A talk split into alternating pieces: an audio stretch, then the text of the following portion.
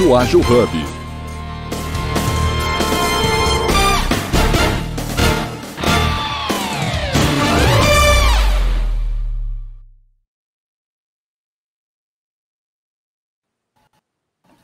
Bom dia, gente. Olha aqui, nós novamente nessa quinta-feira.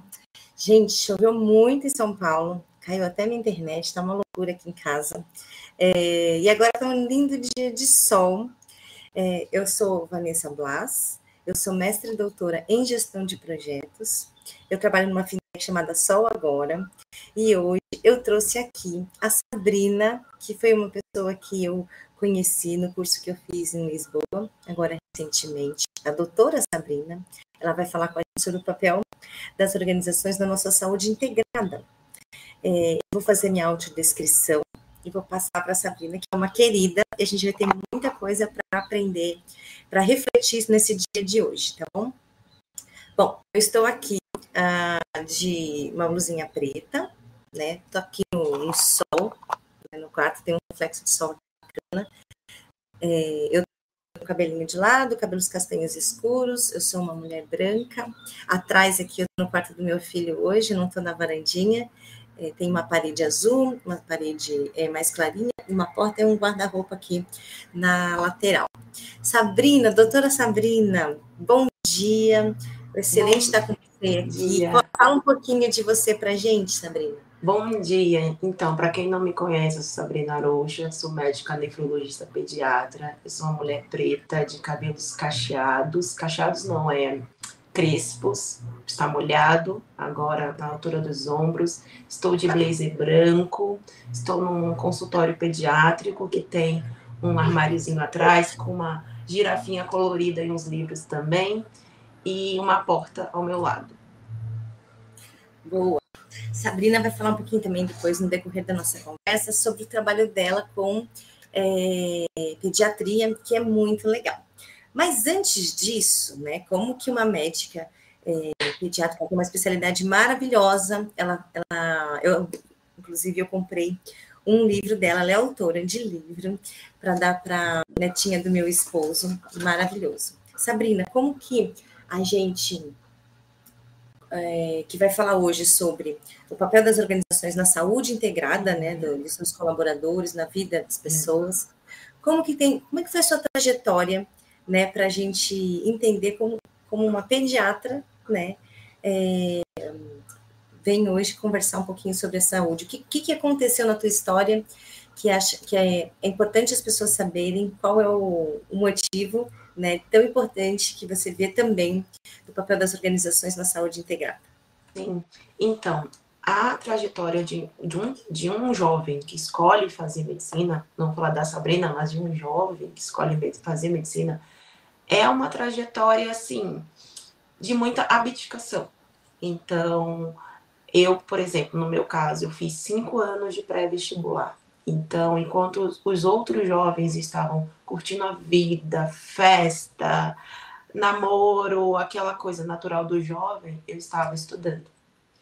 Estudando de domingo a domingo, horário integral de estudo, né? Então, e isso uma, uma carga emocional muito grande. Então, toda vez que eu não passava um ano inteiro de dedicação e não passava no vestibular, era uma frustração imensa porque parecia que aquilo nunca ia acabar. Eu falava que eu não me sentia um nada, porque assim, eu não estava na escola, e eu não estava na faculdade, eu não estava trabalhando. Então parecia que eu estava num limbo. De, parece que você não faz nada da vida. Você não trabalha, não estuda, não, não estuda assim, não está no colégio, não está na faculdade. E, então, parece que não está respondendo, né? não está correspondendo, não está correspondendo às expectativas dos outros e às próprias, né? Então você tem uma, uma frustração ali. Mas... É porque parece que você não é um nada naquele momento, você não é um, um nada. E isso frustra muito, isso é algo muito frustrante para a pessoa em si, né? Para mim, eu acho a minha pressão familiar foi muito leve.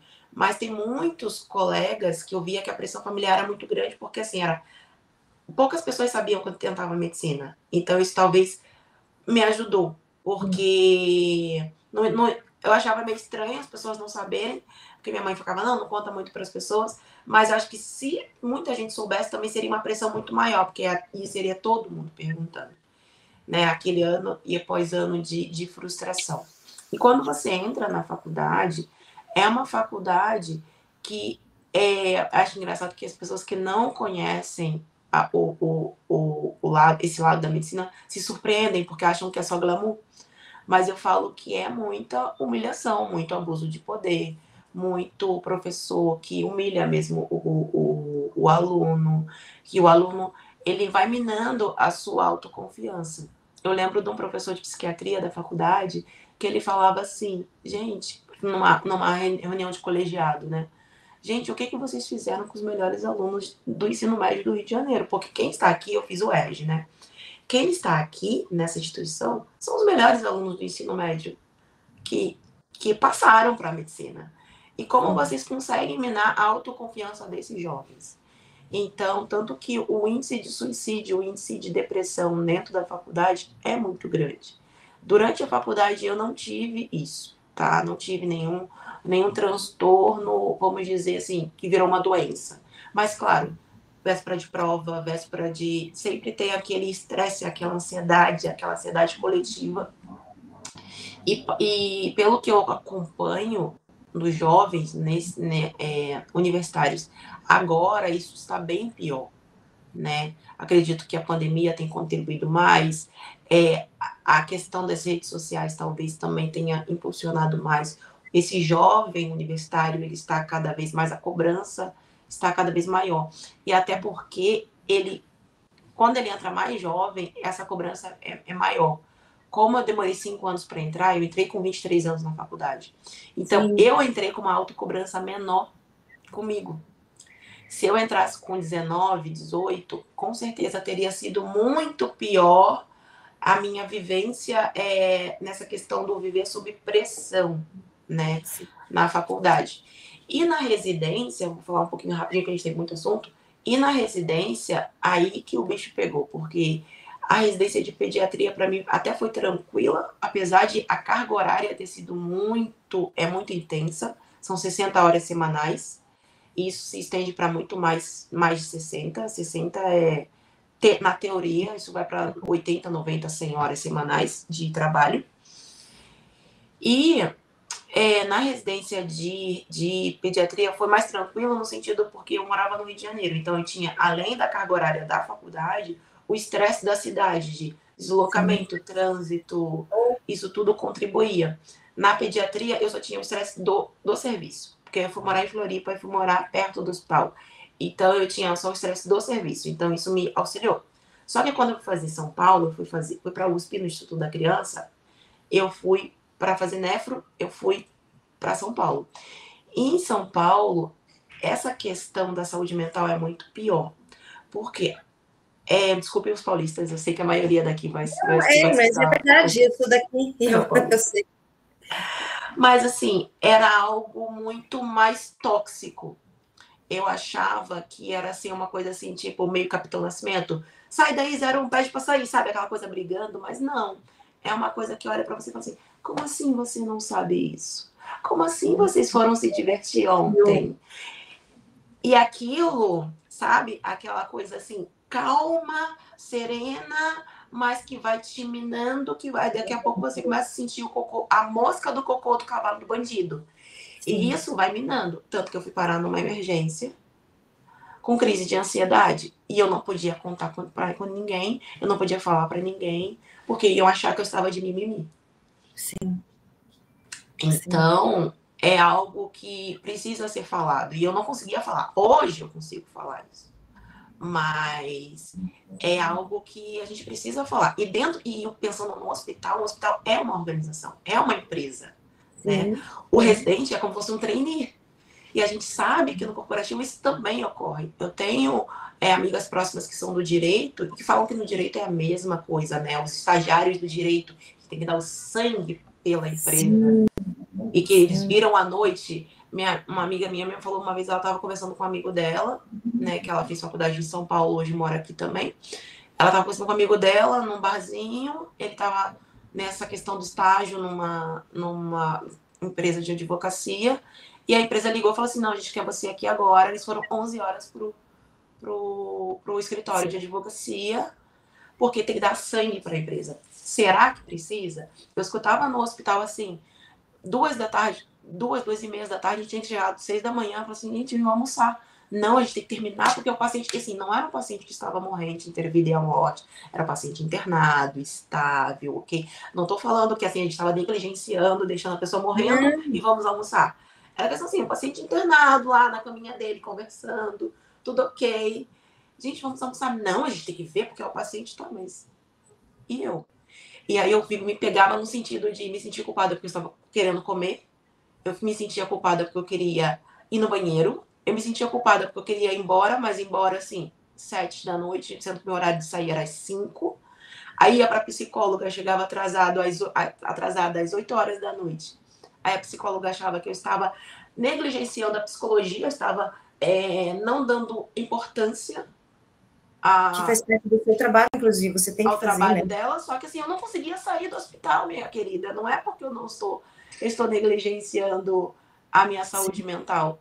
Então, até a psicóloga atrapalhava, sabe? Você sabe que é, é, esse histórico, né? Esses motivadores que você teve, esses gatilhos que você teve, eles são muito...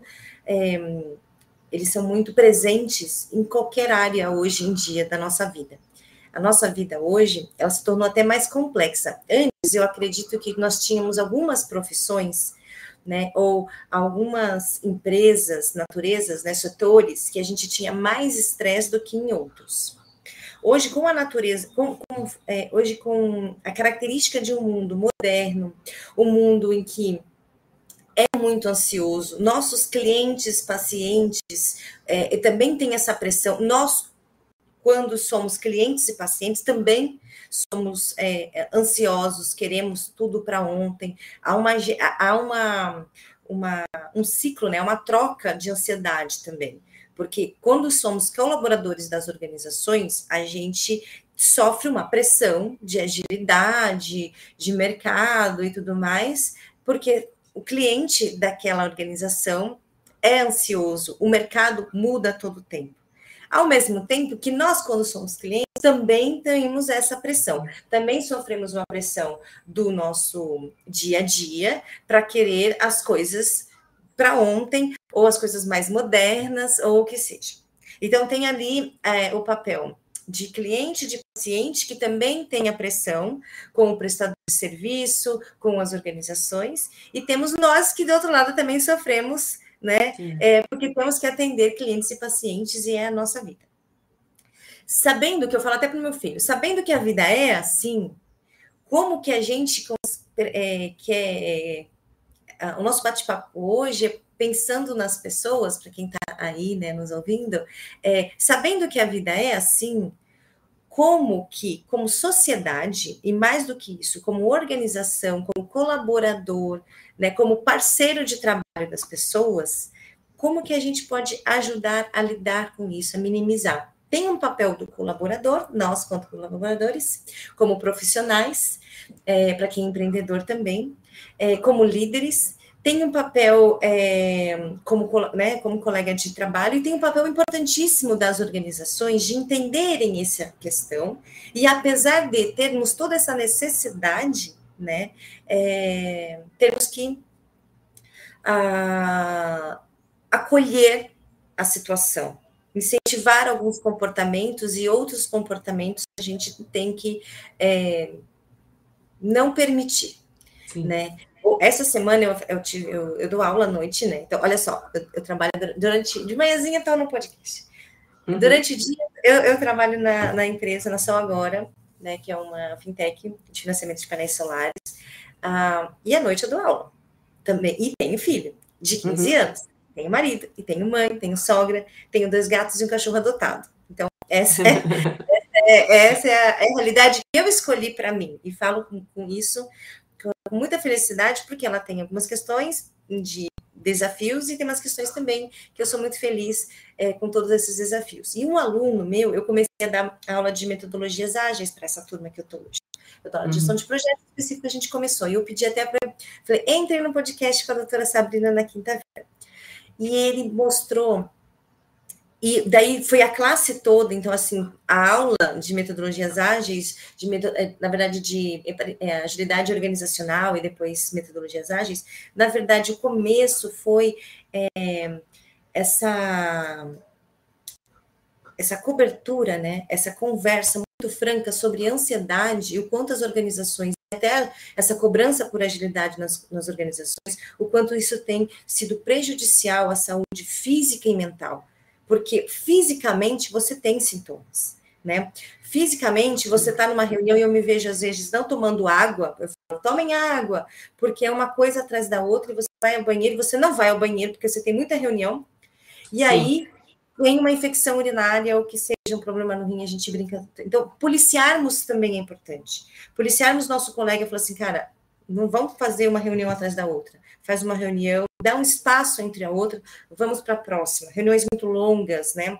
Então, há uma série de ações é, administrativas também que a gente tem que tratar. É, e a doutora Sabrina, ela é pediatra, como nós falamos, mas muitas das coisas que uh, são um, é, procedimentos que a gente fala né, dentro da pediatria, de medicina preventiva, que a gente fala com os bebês, com os, a gente também vai, a gente também pode replicar isso na nossa vida.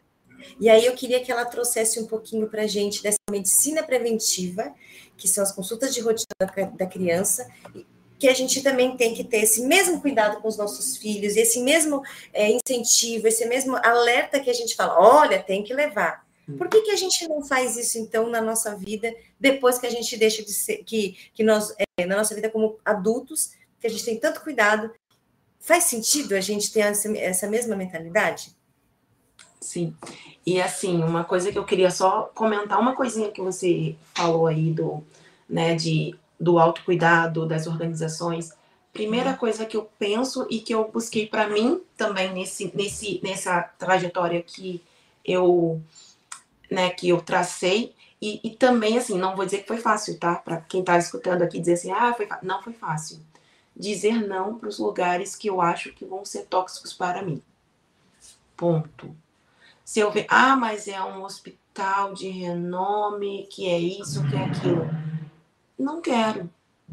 Se é uma instituição que vai me tra trazer dor, vai me trazer sofrimento, vai abalar a minha saúde, será que vai, será que compensa essa esse esse nome, ter esse renome carimbado na, na no meu no meu no meu dia a dia, no, trabalho em tal lugar, tra, trabalho em tal instituição. Às vezes não compensa.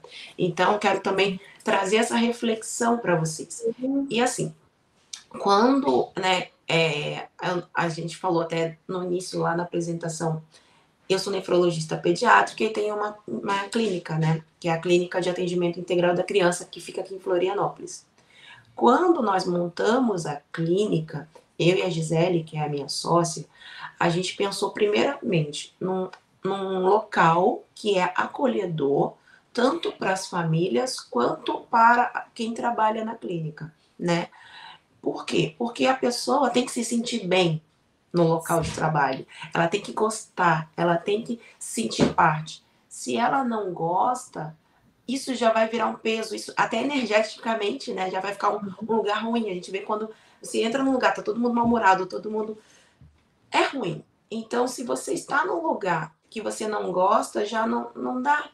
Então, a cultura da empresa também é importante trazer como é que eu quero que meu funcionário esteja, como é que eu quero que ele se sinta. Isso é bem importante também. E aí, trazendo para a pediatria, o que, que a pediatria faz? A pediatria, primeiramente, ela não é uma medicina é, de doença, ela é uma medicina preventiva. Só que isso foi se perdendo com o passar do tempo. Antigamente, com certeza, Vanessa, tu tinha seu pediatra que tu acompanhou a vida inteira. Eu tinha meu pediatra que eu acompanhei a minha vida inteira, a minha infância inteira. Só que hoje, pela questão da agilidade, pela questão do correr, não, vamos correr. As pessoas vão no pediatra, levam seus filhos no pediatra até os dois anos de vida. Depois, Ah, leva de vez em quando, e depois, ah, se estiver doente, eu levo. Sim, é, o só João eu levo todo ano, e ele já tem 15 anos. Então, só que, por que, que eu falo que é preventivo? O bebezinho, quando tá ali pequeno, pequenininho, todo mundo tá preocupado, né? Se vai andar, se vai falar, se, tá, se tem alguma coisa de errado. Só que nós vamos crescendo e vamos nos transformando. Então, por exemplo, uma criança de 8, 9 anos, ela vai estar entrando daqui a pouco na puberdade. Será que está tudo ok no crescimento das mamas, crescimento do testículo, nos pelos pubianos? Será que está no tamanho certo, na altura alvo certa? Ou essa criança poderia crescer um pouco mais? Ela está um pouquinho mais baixa do que a média? Só que aí os pais só atentam quando vê uma coisa muito discrepante. Peraí, meu filho tá, é o mais baixinho da, da turma, né? E aí vou levar no endócrino. Mas por que, que ele não acompanhou com o pediatra ano a ano para avaliar se estava tudo bem? E aí, se tivesse alguma coisa alterada, antes mesmo já encaminharia para o endocrinologista, né? Então, é uma prevenção. É, ontem mesmo eu estava conversando com umas, umas, umas moças que trabalham aqui no prédio e aí a gente estava conversando uma senhora da sobre câncer de mama, que uma senhora ela foi deixando ficar vermelha a mama, deixando, deixando, porque ela não queria incomodar a família. Então, e algo que a gente tá ali, estamos no outubro rosa, todo mundo fala de câncer de mama, todo mundo sabe que tem que fazer autoexame, todo mundo sabe que tem que procurar o ginecologista, o mastologista, fazer os exames, fazer ultrassom, fazer mamografia. E por que que as pessoas não fazem, né? Tem as pessoas que não têm acesso à saúde, mas é, aí, aí é um outro ponto. Mas Sim. quem está aqui escutando a gente são pessoas que têm acesso à saúde, têm acesso à informação, têm acesso à internet. E por que, que a gente não faz? Né? Eu estou pensando aqui, né? Assim, a gente está falando é, dentro das é, o papel das organizações incentivar isso. Então a gente sabe que a gente tem é, que fazer os nossos acompanhamentos. Né? O ginecológico é uma coisa que a gente é, até vê com mais recorrência e tudo mais, mas é uma série de outros acompanhamentos.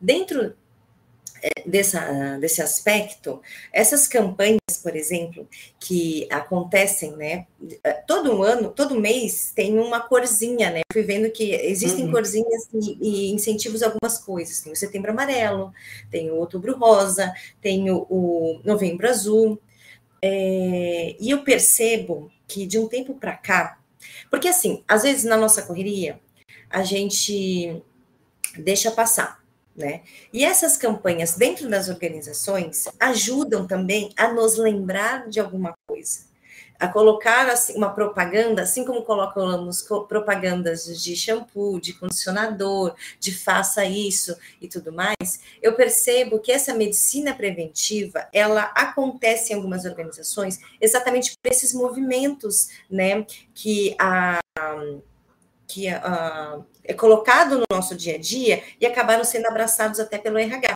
Na empresa onde eu trabalho, e já faz algum tempo nas empresas que eu trabalhei também, que eu já venho trabalhando, acontece realmente esse alerta. Ou, né, é, temos aqui uma questão, e eu estou aqui com essa. Eu achei isso muito legal, né?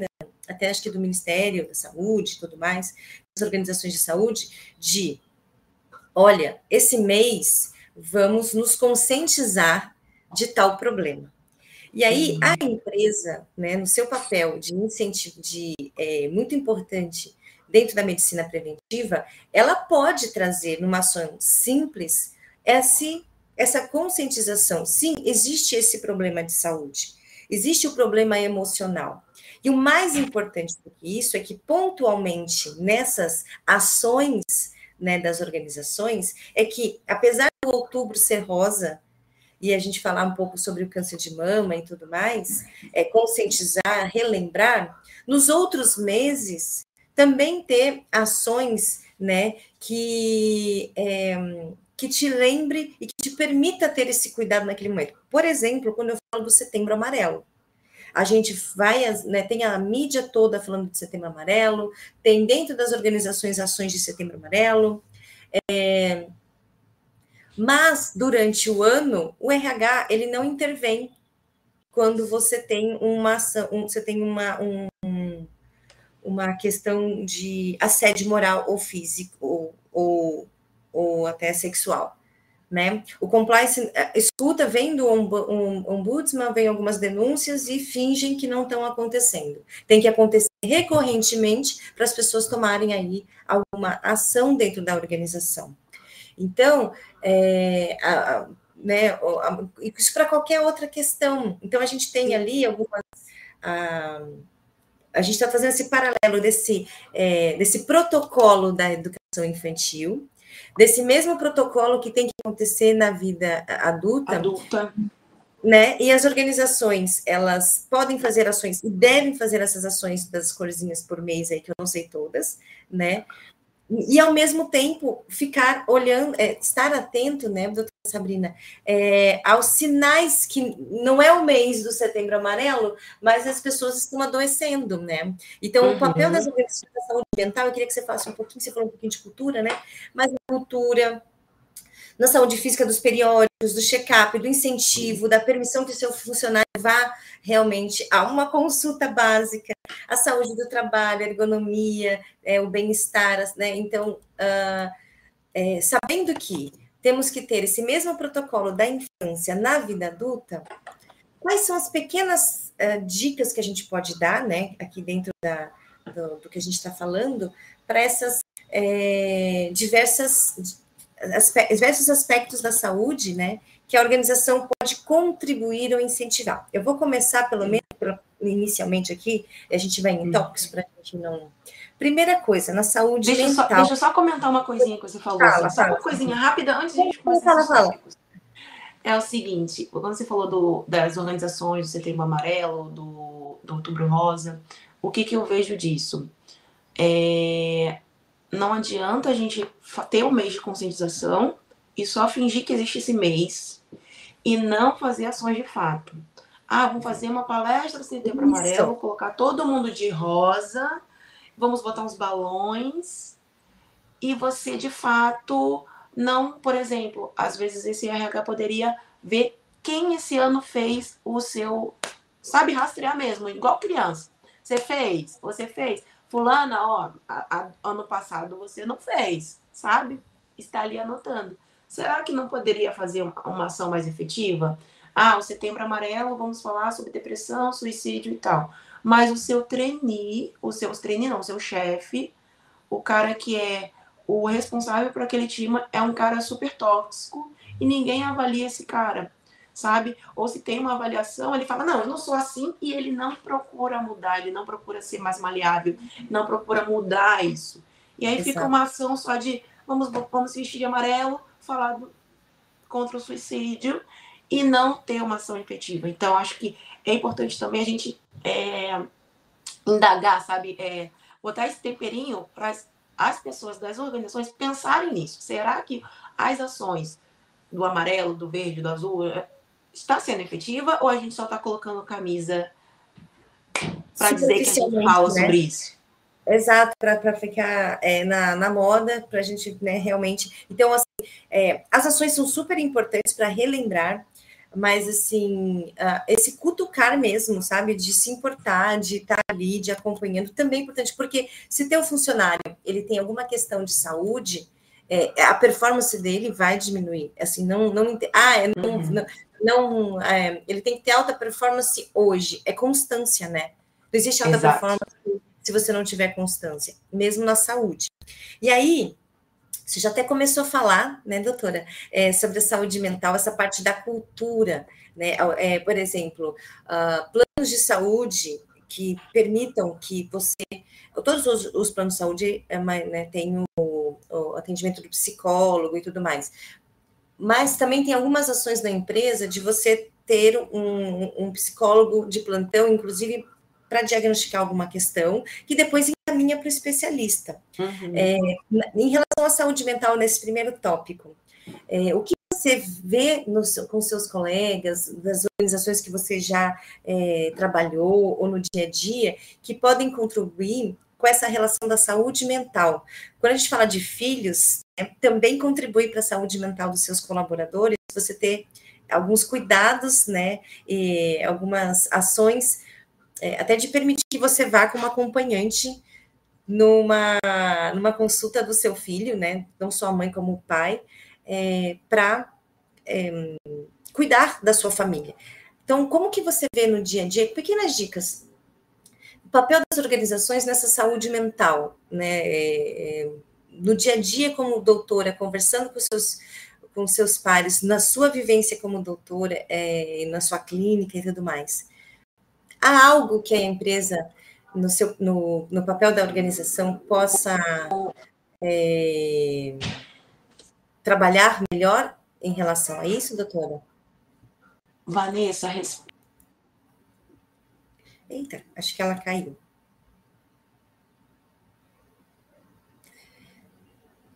Caiu. Bom, então vamos, vamos voltar aqui enquanto a, a doutora, ela, a doutora Sabrina, ela vem. É, em relação aqui à saúde mental, que eu estava falando para vocês. Alguns casos, né? Então, vou falar um pouco da vivência mesmo da organização e tudo mais. É, algumas empresas que elas é, têm um canal né, de saúde mental dentro das organizações. Né? Então, você tem ali especialistas que conversam contigo, né, periodicamente, para fazer essa primeira, esse primeiro approach dentro das organizações. E nesse primeiro approach dentro das organizações sobre saúde mental, identifica-se alguns gatilhos né, específicos em relação a, a sua relação com seus pares, as suas relações. Ah, voltou, doutora Sabrina. Voltei, voltei. Caiu, né, travou, você estava fazendo a pergunta, travou, e aí Não, saiu. Acontece. Eu estava aqui, ó, é, falando um pouquinho sobre algumas empresas que têm ali alguns especialistas, né, que acompanham, que fazem o primeiro, o primeiro approach ali com seus funcionários, né, é, uhum. dentro das organizações, para identificar gatilhos e, a partir desses gatilhos, encaminhar, né, para algum especialista, para acompanhamento de fato com psicólogo. Eu faço terapia há sete anos, há, sete, há uns sete anos, sete, oito anos. E, e é super importante, tem sido super importante para a minha família, para mim e tudo mais. Mas é, algumas ações, doutora, que você vê é, dos seus pares, da sua clínica, da sua vivência, das organizações que você já, né, já fez consultoria, pequenas ações que, dentro desse aspecto de saúde mental, podem é, colaborar ou fazer aquele insight que, poxa, tenho que cuidar da minha saúde mental que passa desde o RH, de um compliance, até é, ações específicas ali de um café da manhã, de um dia fora. O que, que você acha que pode é, acontecer? Bom dia, Alex. olha, eu vou dizer uma coisa que é muito importante para mim, tá? Sim. Tempo. Tempo que eu falo para outras coisas além do trabalho. Perfeito. Quando a gente pensa, né? E era uma, uma das coisas que eu acho que para mim foi mais sofrido quando eu fui para São Paulo, porque em Santa Catarina, na minha residência, apesar de ter sido super puxada, era algo que começava no horário Boa. e tinha um horário para terminar. Então era assim, era às quatro da tarde, quatro da tarde eu estava indo embora. Claro que a casa caiu, tive cinco, cinco internações, ah, esse dia eu saía às seis da tarde, mas no dia seguinte eu tirava essa diferença saindo mais cedo. Porque essa coisa do looping eterno, caverna do dragão, você tá num lugar e você não conseguir sair dele, para mim isso já já abala a minha saúde mental. Porque assim, Perfeito. claro, ah, a gente está à véspera de um evento, esse evento vai ser importante, a gente vai acabar ficando mais tarde porque é algo pontual. Mas isso não tem que ser para a vida, entende? Sim. Então, assim, esse. Ah, eu tenho horário de almoço. Não, eu tenho horário de almoço. É horário para almoçar, para conversar, para bater papo, para falar nada. Sabe? Essa coisa do vai almoçar, aí continua falando do trabalho Tá, ah não, a gente tá num momento difícil. Esse momento a gente vai fazer uma reunião na hora do almoço. Tá, mas é uma coisa pontual. Boa. Eu acho que começa Boa. aí pela questão do tempo.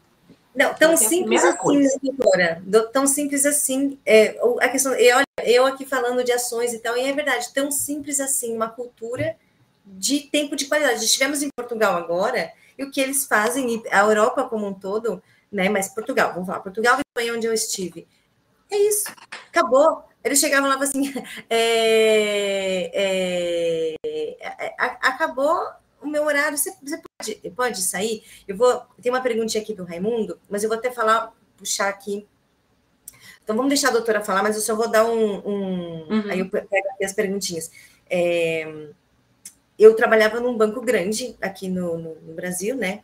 Em São Paulo, e eu tinha projetos muito complexos. Então, toda a minha agenda, ela era tomada por reuniões. E eu trabalhava como hora essa que o Raimundo até colocou aqui. É, eu não... Era bloqueado o meu login.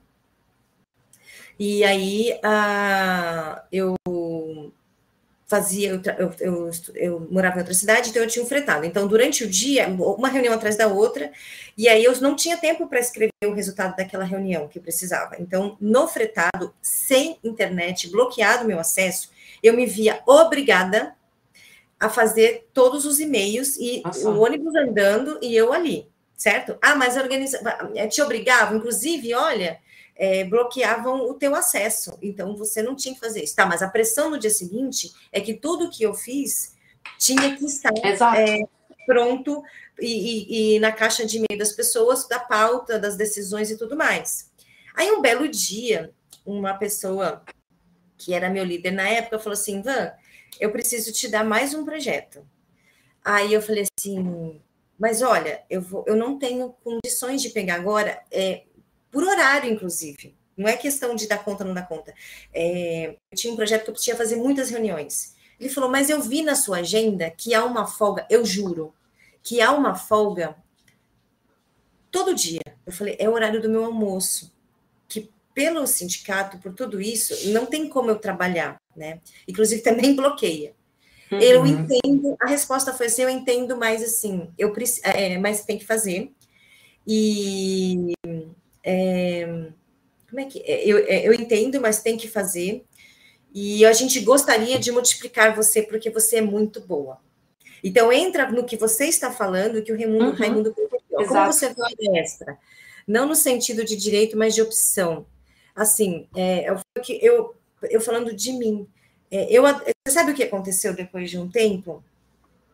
Eu fui parar, eu juro, eu fui parar no hospital com uma crise de ansiedade. E sabe como uhum. que eu fui uhum. para o hospital? Com o meu filho de quatro anos, correndo para lá e para cá, e eu tentando fazer eletro. Sabe o que o médico falou? Se você não mudar o teu estilo de vida, você não, não vai dar certo. Exato. Você está aqui, você não consegue uma paz, porque eu não tinha com quem deixar meu filho, uma paz para fazer um elétrico quietinha, e ele era pequeno. Então, assim, essa constância, então, é, é me cansou, essa constância fez Sim. com que é, eu tomei um alerta que eu falei, puxa vida, é, a empresa, né? Você vê, meu líder com certeza também sofreu uma pressão para isso, ele não, não tinha certeza. uma postura, né, de e tudo mais, mas essa cultura ela vem é, de pressões e tudo mais, e do fato de que não dá, eu não tenho capacity, a minha, os meus funcionários estão adoecendo, e de mim, que foi o que você falou, e nesse, e nesse caso, ô Vanessa, se você pensasse assim, se, será que essa instituição ela poderia conversar com você e falar assim, você está dando conta? Será que a gente não pode diminuir o número de reuniões para que entre uma reunião ou outra você faça o seu relatório e aí a gente consiga um trabalho mais bem feito para você não precisar fazer isso pós horário de trabalho? Porque ela, ela tem que enxergar também se está funcionando. Porque às vezes também a gente bota a, a, a máscara do a roupa do super-homem da Mulher Maravilha, acho que a gente tem que fazer tudo Sim. e não mostrar a nossa fragilidade. Mas eu vejo que é uma, uma via de dois lados. A gente mostrar a nossa fragilidade, mas o outro está aberto a entender essa fragilidade, né? Sim, e, sim. E, e, enxergar isso. E assim, sobre a pergunta do Raimundo, o que, que eu vejo? Ah, hora extra. Não, olha, eu tenho que, eu tô com uma dívida, eu tenho alguma coisa pontual, eu preciso fazer uma hora extra durante seis meses para conquistar minha casa própria, meu carro, organizar essa, essa dívida que eu fiz. Ok, mas isso tem que ter prazo, porque assim vai, vir, vai virar uma bola de neve para sempre. E, inclusive, uma coisa que eu aprendi, assim, né, nesses cursos de autodesenvolvimento, é comunicar a sua família em relação a isso porque muitas das vezes a sua família está lá te esperando à noite Poxa, mas o fulano é ausente. Poxa, mas isso aconteceu. Aconteceu, por exemplo, comigo ano passado. Ano passado eu precisava muito trabalhar Natal e Ano Novo. Eu cheguei para minha família e falei: não vou para o Rio de Janeiro, eu preciso trabalhar Natal e Ano Novo. Mas esse ano que vem eu passo, passo com vocês. Eu já comprei a passagem em fevereiro. O, seja o que for acontecer, esse ano eu vou passar o Natal com a minha família. Ponto. O mundo pode estar caindo. Não vai cair, que eu vou organizar antes disso. Mas eu vou passar o Natal com a minha família. Então, acho que a gente também tem que ter uma autorresponsabilidade de. Peraí, eu preciso mesmo dessa hora extra? Preciso. Então, eu vou fazer. Mas ela vai ter um prazo limite, porque eu preciso me cuidar. Porque assim eu vou fazer o quê? Parar na emergência. Exato. Entendeu? Aconteceu comigo também ano passado. Ano passado, eu peguei uma. Eu dupliquei minha carga horária do plantão que eu trabalhava no hospital universitário aqui, de 24 para 40 horas semanais. Só que ano passado, pós-pandemia, as crianças ficaram muito doentes. Então, assim, a emergência pediátrica ficou um caos.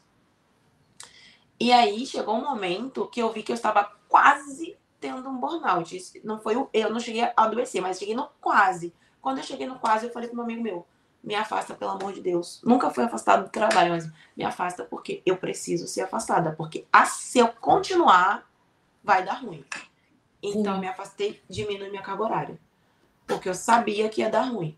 Então, é, é a gente também tem a autorresponsabilidade de saber quando botar o pé no freio.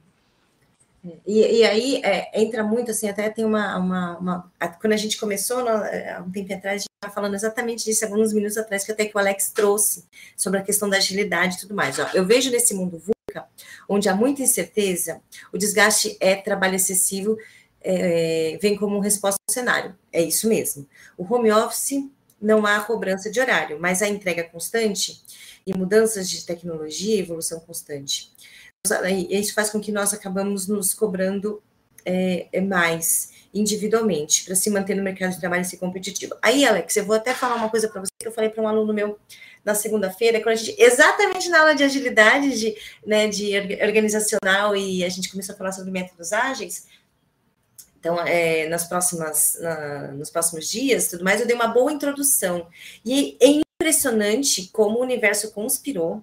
E essas pessoas, né? Era uma aula de agilidade, métodos ágeis. E aí eu falei, gente, quinta-feira tem uma, uma, uma conversa com a doutora Sabrina sobre isso, é, sobre é, essas questões, né, o papel das organizações dentro dessa, é, da nossa saúde integrada. Então, é mental, é física, é de todos, todos os, em casa, né, o quanto a gente tem algumas relações em casa que a gente é, desconta, digamos assim, por conta disso. E aí eu vou falar para vocês uma coisa que é mais uh, do que só a, a, do que a empresa, do que é, é não ter hora extra, alguma coisa. Porque assim, tem coisas que são o que são, né? A gente vive no mundo assim, inclusive como clientes e pacientes. A gente também contribui para isso, foi o que a gente falou, estava falando lá no começo. É, eu me preparei, eu tenho 43 anos, eu me venho me preparando para o mercado de trabalho para me manter competitiva no mercado de trabalho constantemente. Então, eu vou falar por mim. Né? Chegou, o, o uh, chegou o, a pandemia, o home office, essa loucura, trabalha, trabalha, trabalha, mesmo dentro né, dessa organização que eu trabalhava e todas, eu sou na área de tecnologia, é uma loucura, a área de, né, de medicina e várias áreas hoje em dia, né, então até que a gente falou, antigamente a gente tinha uma área ou outra, hoje é todo mundo, né? Uhum. Uh, Aí o que acontece? Eu também me preparando a minha carreira, os meus estudos, estudos constantes, esse autoconhecimento, né, é, de quem você é, do que você representa, esse autoconhecimento uh, de quais são os seus limites, quais são as tuas, os teus, as tuas vantagens competitivas como ser, né, como um colaborador, como profissional, é, e eu já tive numa posição onde eu achava que aquela empresa, né, ela era o supra-sumo, porque ela se colocava no mercado quanto a isso. Como na pandemia eu mudei de emprego três vezes, gente. Eu trabalhava numa empresa e aonde eu me via tomando vinho todo dia, no final do dia, para eu relaxar. Não é saudável, tem algo errado aí. Para eu estar lidando com isso. Porque eu nem. Adoro, vinho, uma tacinha de vinho, não tem. Né, meu pai é, é né, da Espanha, é filho de espanhol. Não, pode tomar um vinho. Mas não era por esse motivo. Não era por um motivo de vou relaxar. Era um, uma, uma válvula de tudo que estava acontecendo. Escape. Aí, o que, que aconteceu? Um escape. Eu mereço, eu recebi, né? É aquele eu mereço. Eu mereço, né? É, e aí, a minha. Eu recebi um convite para trabalhar numa outra empresa. Cara, eu falei, acho que é legal, um convite super bacana. Fiz o processo seletivo normal, lá, lá, entrei nessa outra empresa. Trabalhei nos projetos muito difíceis, porque essa é a realidade, gente. A gente é, essa é a realidade. Estava nesses projetos, mas assim, com uma turma super legal, por isso que eu falo que a relação com seus colaboradores é muito importante. A gente se sustentava naquele caos, a gente tinha que fazer e a gente dava risada. Eu tenho um problema aqui, você me ajuda, eu tenho não sei, olha, você foi ótima na reunião. Olha isso. Essa visão colaboradora. Você foi ótima na reunião. O que, que aconteceu? Tava lá e tudo mais. Recebi um outro convite. Falei, puxa, mas eu tô tão bem. Não, a gente precisa de você. E não sei o quê. Fui para essa outra empresa. Aí eu me senti um pouco mais sozinha, tudo, nananã, e tô lá trabalhando. Eu, enquanto isso, estou terminando meu doutorado. O que, que aconteceu? Uhum. Quando eu terminei meu doutorado, é, o presidente da empresa, onde eu, de uma das empresas que eu trabalhei lá atrás, uh, me chamou para trabalhar na fintech que eu trabalho hoje, uma proposta super legal. E aí o que aconteceu? Aí eu, na verdade, eu estava realmente querendo muito sair e vim trabalhar para liderar essa área, e hoje eu sou muito feliz. Mas, Van, você trabalha pouco? Não trabalho. Mas a qualidade do meu trabalho, é isso. como eu concilio o meu trabalho com várias outras coisas que eu faço, todo o entendimento, todo o orgulho, é, a forma como eu posso ser quem eu sou no meu trabalho. É, isso vale muito. Exato. Então, eu continuo não tendo muito horário, mas o prazer que eu tenho de trabalhar com as pessoas que eu tenho ao meu lado, o que eu estou construindo, tudo isso, essa cultura da empresa, que não é fácil, mas é a cultura da empresa que me permite essas conexões com as pessoas. E até para você chegar nesse estágio, Vanessa, você teve que dizer não para outros, outras Exatamente. escolhas. Exatamente. Porque muitas das vezes você poderia estar. Não, não, eu não conheço a empresa que você trabalha, mas às vezes numa empresa muito mais assim de renome. Pode ser que a sua seja, eu não, eu não, porque eu não conheço mesmo. Não, tá? e, é verdade isso. E, e assim, ah, mas eu estou na instituição tal, mas está adoecendo na instituição tal. Será que compensa? Exatamente. Aí até aqui a questão do, do, do Raimundo, né? Como abordar não as pessoas têm dificuldade de entender que não é urgente. Assim, isso aqui uhum. eu, eu, é, é, tem muita, muitas, assim, muitas. Eu, Vanessa, foi no meu autoconhecimento, sabendo do meu valor, fazendo a minha terapia, é, entendendo os meus sinais, que eu falei, não, porque isto me adoece e eu tenho outras coisas para alcançar na minha vida. Qual que é a tua opinião, doutora Sabrina, para o e Alex? Até, eu acho que é isso. Ó, outro dia mesmo eu estava conversando com uma amiga minha, que ela é até daí de São Paulo, e ela estava aqui em Florianópolis no congresso. E aí ela falou assim, aí eu falei, ah, o congresso vai até quando? Aí ela vai até sábado, mas eu vou embora sexta de manhã, porque sábado é a apresentação de apresentação da minha filha na escola. E eu quero estar na apresentação da minha filha na escola. Já apresentei meu trabalho no congresso, já deu tudo certo. Agora, sábado, eu não estou no congresso, estou na apresentação da minha filha na escola. E é uma escolha. É, é, é isso, sabe? É a gente saber escolher o que é importante para nós. E ter, mas para isso também tem que se trabalhar, entendeu? Não adianta. Então, é, só retomando que a gente estava também falando do que, que a organização pode fazer, o tempo é importante, que a gente estava falando disso, mas outras questões também. Será que eu estou, por exemplo, disponibilizando, né? Tem empresas que são mais escoladas, principalmente as empresas mais jovens, né? As startups. Ah, tem cerveja, tem um freezer com cerveja, tem um freezer com isso, tem um freezer com... Será que é saudável todo dia ter um freezer de cerveja disponível para os seus colaboradores? Será que eu não estou estimulando o alcoolismo dentro da instituição? Perfeito. É, será que eu preciso ter uma máquina de batata, batata de pacotinho é, lá frita? Será? Ou será que uma, uma, vamos dizer, uma empresa que seja uma, uma fábrica, será que eu tenho que ter todo dia frango frito na com uma fritura, uma comida engordurada, uma comida que não é saudável para o meu colaborador? Porque isso também vai impactar na saúde mental, é a saúde física, mas a mental também, né? Porque se essa pessoa ela tá mal da saúde física, a mental também é tudo tudo junto. A gente é um corpo só. A gente quer separar uma coisa da outra, mas é, Exato. é, é, é tá tudo junto, né? Exato. Será que eu estou fazendo isso? Né? Ah, um tópico que a gente até antes de conversar aqui a gente não falou, mas por exemplo, a saúde financeira é, é também uma saúde. Boa. Será que se o meu meu colaborador, todos os meus colaboradores são endividados, será que eu não tenho que fazer uma ação para isso? Porque se o cara é endividado, ele fica deprimido, ele fica mais estimulado e isso vai impactar em outra em outra questão também da saúde dele. Então é, é pensar nesse colaborador em 360 graus. O que que que, que eu posso contribuir com ele, né? Porque, por exemplo, as fábricas têm os EPIs. Ah, não, mas a gente tem todas as normas dos EPIs, a gente tem tudo. Mas às vezes o cara não coloca porque aquilo incomoda ele e ninguém perguntou para ele que aquilo incomoda. Ou ele fala assim: ah, não, isso aqui é besteira. Pra quê? Ó, um exemplo bobo: manicure, né? Que é, no caso, é uma profissional liberal, ela não trabalha em empresas, mas a manicure com essas questões de unha de gel, a maioria sabe que tem que colocar máscara porque uhum. aspira aquele pozinho. Quantas colocam máscara?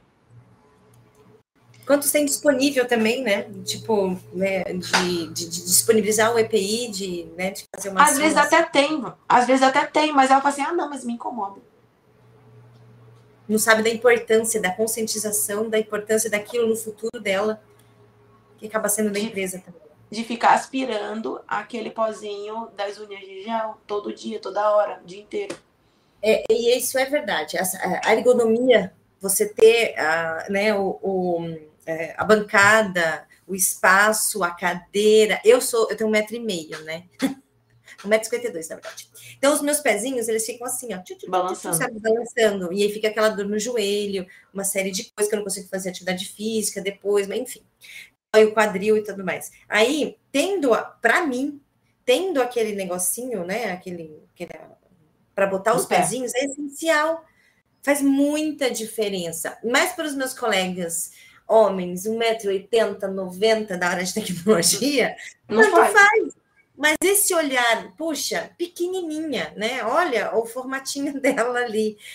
A diferença que faz no dia a dia, né? Da, da organização ter Cara, isso é muito simples, muito, muito, muito básico na saúde integrada. Uhum. Outra coisa que tem hoje bastante e é, é, são a, a gente tem aqueles exercícios dentro da, da empresa, né? Porque eu esqueci o nome agora, gente. Sim. É é, é, tipo de alongamento. É, sabe? Tem um nomezinho lá que, que, as pessoas vão fazer uma massagenzinha, fazem aquilo lá. Legal.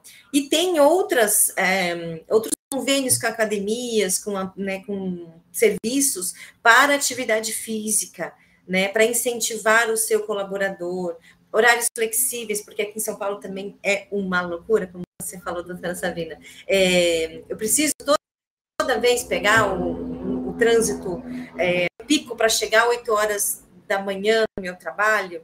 Cara, vamos pensar sobre isso também, sobre essa flexibilidade no trabalho, e mais importante é assim um, entender e incentivar a gente. Acabando o nosso horário, a gente tem que fazer uma, um episódio 2, doutora Sabina. É, essa Sim. parte da alimentação é super importante, porque a obesidade está aí, as doenças por conta da alimentação estão aí. Isso é muito sério, é quase é uma epidemia. A gente está realmente muito acima do peso e trazendo outra. E mesmo quem não está acima do peso, está com colesterol alto por conta do estresse, por conta disso, doce, diabetes, tal, isso aqui.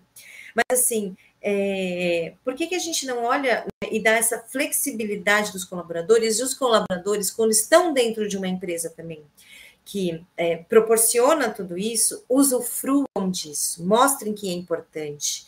Se você está trabalhando no home office, por que, que a gente está tendo que voltar em alguns casos? Porque há uma desconfiança que as pessoas não estão é, se, interagindo, ou isso ou aquilo. Vamos mostrar. Não, olha, tá tudo, tudo bem.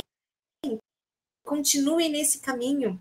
Porque a gente também está numa época, nas organizações, quantas pessoas também querem que sejam reforçados os comportamentos, reforçadas as ações. Sim. Então, pô, se a tua empresa, né, ela tá fazendo uma ação bacana, mostre nas é um jeito do, minha uhum. dica, uhum. né, eu acho. No seu, no seu colega de trabalho que está sendo super você, nas ações do RH, é, reforçar comportamentos positivos, é, falar, eu faço muito isso, eu reforço comportamentos positivos e, dentro da organização. E muitas das vezes a empresa faz o contrário, ela só reforça o negativo.